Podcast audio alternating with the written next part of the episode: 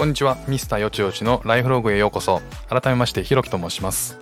この番組ではですね2020年に会社を辞めて住むところもリセットしてもうありとあらゆる環境を新しくした僕なんですけれども2歳と3歳の2人の子供たちの成長スピードに劇的に刺激されながらもそれに負けじと僕自身もよちよち歩きで奮闘していく。そんな模様をお伝えしていければと思っています。12月の13日日曜日、えー、僕がですねシンガポールに来てから、えー、9日目になりました、えー、9日目といっても、え、シンガポールに来てから14日間っていうのは今コロナの影響で隔離生活が続いてまして、え、まだホテルの中にいます、え、息子2人2歳と3歳がいるんですけど、えー、その息子とえー、僕と3人でホテルに今いるので、まあ、まだあのシンガポールに来てからゆっくりシンガポールの土地地を、えー、自分で歩いたことがまだないですね。あともうちょっとの辛抱なので、まあ、引き続き頑張りたいと思います。えーまあ、ただ、えー、ようやくもう残りは残り6日になってきたので、今週の土曜日にあ来週今度の土曜日が、えー、このホテルを出られる日。あのこの缶詰生活から、まあ、あの解放される日ですね。なので、折り返したあとはもうカウントダウンなのであとは、えー、もう日々、えー、指より数えて待つ。という形なのでまあちょっとは気持ちが楽かな。スタートした時は、まあ、2週間っていうの途方もないあの長いあの日だなと思ってたんですけど、まあ折り返してみると、まああとちょっとかという形があるのと、やっぱりこう生活に慣れてきて時間の過ごし方に関しても、まあ少しずつこう慣れてきた部分があるので、まああとはもう6日間のをうまく過ごせるんじゃないかなっていうちょっと自信がついてます。あの、子供たちのね、あの、遊びのを付き合うっていうのは、まあもちろん、あの、できるだけ時間を作って一緒にやるんですけど、ただ、ずっとやってると自分のストレスが溜まる一方になっちゃう。まあやっぱり、こう、つきっきりでやあの、つきっきりで見ることが得意な人もいると思うんですけど、まあ大半がやっぱりこうずっとつきっきりっていうのは辛いなっていうのもありますよね。まあ、僕なんかはまあ特にそうで、やっぱ自分の時間を持てないとストレスが溜まってきちゃうっていうのも自分で分かってるんですよね。だからうまくこう本を読んだり、えー、パソコンでちょっと、あの雑務をしたりとか、あとはスマホでこう、この、えー、スタンド FM を見たりとか、収録したりとか、まあ、うまくね、空いた時間を使って自分の時間をうまくあの作るようには心がけていて、そこが自分にとってのストレスの根幹だっていうのは、すごく分かっているんで、うまくそれをコントロールできるようにはなってきた気がします。子供たちはどのくらいここの狭いあの部屋の中での生活にストレスを溜めているかちょっと分かんないんですけど、まあ少なからずね、あの、溜まっているとは思うので、できるだけこうケアしながら一緒の共同生活をする、まあ共同生活は家族なんで、あの、できるだけこう、あの平和に、えー、暮らせるように工夫をいろいろしてますね。あのトランポリンと、えー、滑り台をあのもうすでにシンガポールで自由に、えー、動けるようになっている奥さんにこうホテルに持ってきてもらってですね、えー、あの室内は、えー、アスレチックワールドとかしておりますが、まあ、それでもね、あの平和にこう過ごすためのいろんな工夫の一つとして、まあ、すごく大事なことだなと思ってやってるんですけど、まあ、僕もあの運動不足がやっぱだんだん出てきた感じはしてて、えー、トランポリンの上でこう足踏みしたりとか っていうあとはま筋トレしたりとかストレッチしたりとかっていうのはあのしてるんですけど、まあ、やっぱそうやってこう体を動かしてあのちょっとこうストレスがたまらないようにしてる。であの同じくこうシンガポールで今とか過去にこう隔離生活を送って人いるいた人たちがレポートをこう Facebook で上げてるんですよね。そういうグループがあってあのそこにを見つけたんでそこに登録して見てたんですけどまあ結構やっぱりいろんなあのホテルでいろんな生活のあの一面が垣間見れるんですけど、まあ、僕自分のあの今のこのホテルの生活が割といい環境だなっていうのをなんか人のを見て気づくっていうのでちょっとそのああもう贅沢言ってらんないなっていうのは 今日すごく感じましたなんかあのケータリングでご飯が1日3食っていうのは、まあ、この隔離生活する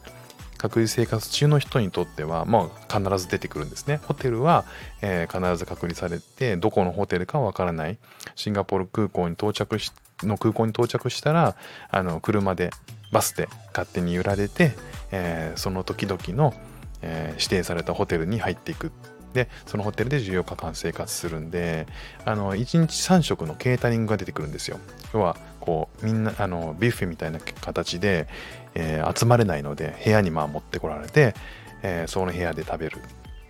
まあ完全にシンガポールの隔離って、えー、ホテルから一歩も出られない生活なので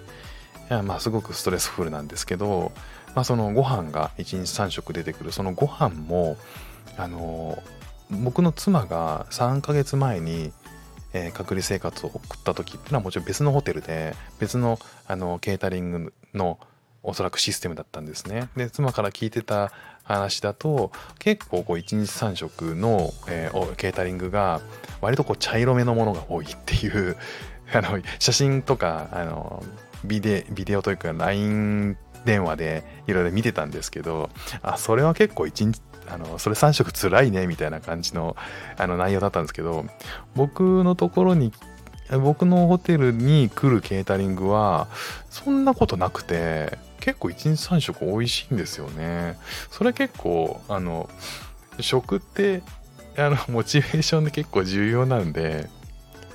あのそれが良かったのは意外でしたねあのこんなんだったら全然食べられるなみたいな感じだったので、それは嬉しかったですね。だけど、その、いろんな人の Facebook の投稿とか見てると、あの、ホテルによってケータリングが違うっぽいんですよね。だからなんかこう、あ、あ投稿してる人の、あの、コメントとか見ると、でも明らかに、おいこれみんな突っ込んでくれよ。やばいだろこの飯あのご飯みたいな投稿も結構あるんですよ。もうネタみたいにしてみんなあげてて。これ食えるかみたいな、これ3食食えるかみたいなアップしてるんですけど、まあ見ると確かにそうだなっていう。まあそういうものを見てると、あ自分のところって、あ、条件良かったんだなっていうのを感じる。あと窓の外の景色とかも緑があって、うちあの、あの、リゾートの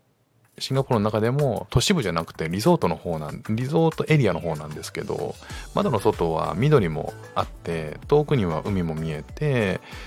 えー、なんかあのビル群も見えてっていうまあいろんなその景色があの窓の外って見渡せるので、まあ、中には窓の外がいきなりビルっていうこともあるしあのもう一面森っていうこともあるし何も見えないっていうところもあるんでまあそういう意味では、あの、割と快適に過ごせる条件だったのかなっていうのを今日思いました。えー、今日お話をしようと思っていたのは、えー、僕がこう、えー、シンガポールに来ることになったのは妻の、えー、海外赴任があのきっかけなんですけど、え人生においてこう行き詰まってた時期っていうのがあったんですよね。行き詰まってるというかあもうちょっとそのこういうこういう生活がしたいなとかこういう生き方だったらいいなこういう生き方に、うん、になったらいいなっていうのを思って悶々としてた時期っていうのがあって。でそのそのぐらいの時にあの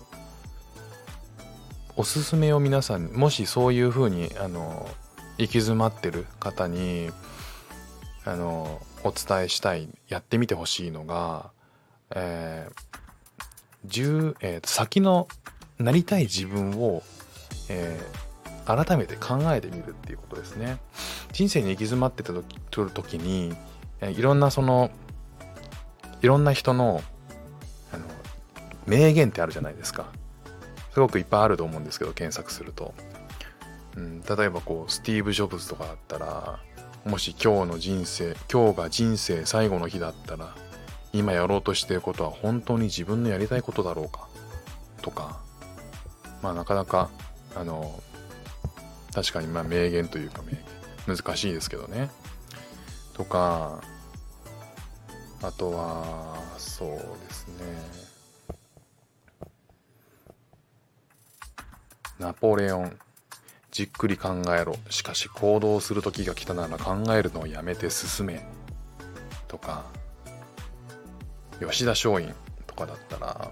食いるよりも今日直ちに決意して仕事を始め技術を試すべきである。とか。まあいろんな名言あの人生の行き詰まった時の名言ってあると思うんですけどそういうあの名言を読んでいてすごく思うのがそ,、まあ、その時にすごく感じたのがその自分が進むべき方向が分かんねえんだよみたいな。そこが知りたいんだよというか今今やるべきこと今日が人生最後の日だったら今やろうとしていることは本当に自分のやりたいことだろうか。今日やるべきことやるべきことをやっているんだろうか。結局そこが結構分かんなかったんですよね。であのとあるセッションがあのありまして、まあ、仕事に関連するセッションだったんですけど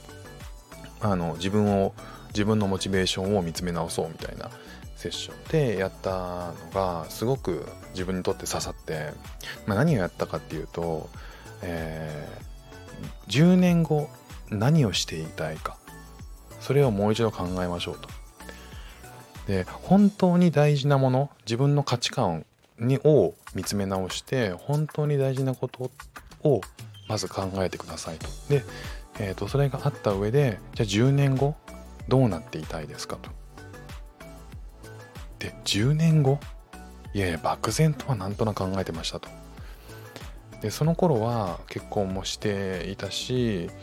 あの子供もいたので、まあ、10年後って言ったら子供が高校あ中学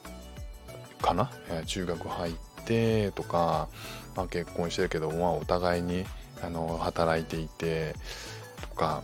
まあ正直こうなんとなくこういう、まあ、経済的にこのぐらいの収入があってとかっていうのはあったんですけどそれをあの具体的に書き出すってことはしてなかったんですよね。で、まあ、10年後それになりたい自分を書き出してくれる書き出しましたと。じゃあ5年後どうなってたいですか？要は10年後その自分になるために5年後はどうなってるべきですかと。で10年後は途方もないけど5年後だったら確かに考えられるなと。でもうちょっと具体的になるんですよ。でじゃあその3年後そうなっているために1年後はどうしてますか？どうしているべきですか？で、じゃあ1年後そうなっているためには3ヶ月後にどうなってるべきですか ?3 ヶ月後のそうなってるために、じゃあ、えー、1週間後、何をしているべきですか？じゃあその1週間後になっているために今日何したらいいですか？明日その一歩近づくためにインパクトのある変化は何ですか？あなたが今生活をしている中で足りないものそのインパクトのある変化を起こすために何を変えたらいいですかっていうところまで落とし込んだんですよね。でそれやった時に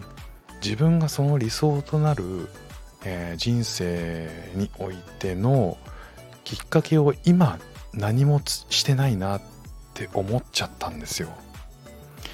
で結構それ衝撃で僕にとっては本当に自分のあのなりたいこととかやりたいこととか価値観に正直になってみた時にああ行き詰まってるというかなんか悶々としてたのってこの未来の理想に向かって自分がアクションを起こしてなかった。で逆にそのアクションを起こし始めた時にすっごいストレス減ったんですよ。ストレス減ったしなんかすごくこうやる気が満ちてきた。でなんかその変化をすごく今大事にしてて。でそれを持ち持つとそのまあ変わってもいいんですよ。変わってもいいんですけどあの、まあ、どんどんね価値観って変わるしどんどんどんどんそのやりたいことも変わるし理想も変わると思うんですけどまずその理想に向かって今やる今何かをしているっていうことがものすごく勇気が出るんですよね。で前前に進んでるっていう感じがしてなんで僕はそのそれがそのセッションをして自分を自分の中にあるものを、えー、もう一回掘り起こすした時にあのそっからのえー、と何かこうチャンスが来たりピンチが来たりいろんなことをする時の判断する基準がそれになったんですよね。そうするとどんどんなんかこう巡ってくるというか少しずつなだと思うんですけど近づいてる気がする。で近づいあのまあ少なくともそうやってなかった時に比べたら近づいてるんですよ。だからあの何かこう行き詰まっていって、えー、なんかこう悶々としてるな今の例えば会社あのずっといるのかなとか今の仕事ずっとやってんのかなとかなんかそういうこう思っている時にあの結局答えは自分の中にあるって思うんですよね。だからその自分の中にある答えっていうのを今今今の自分はわからないんだけど結局その自分が、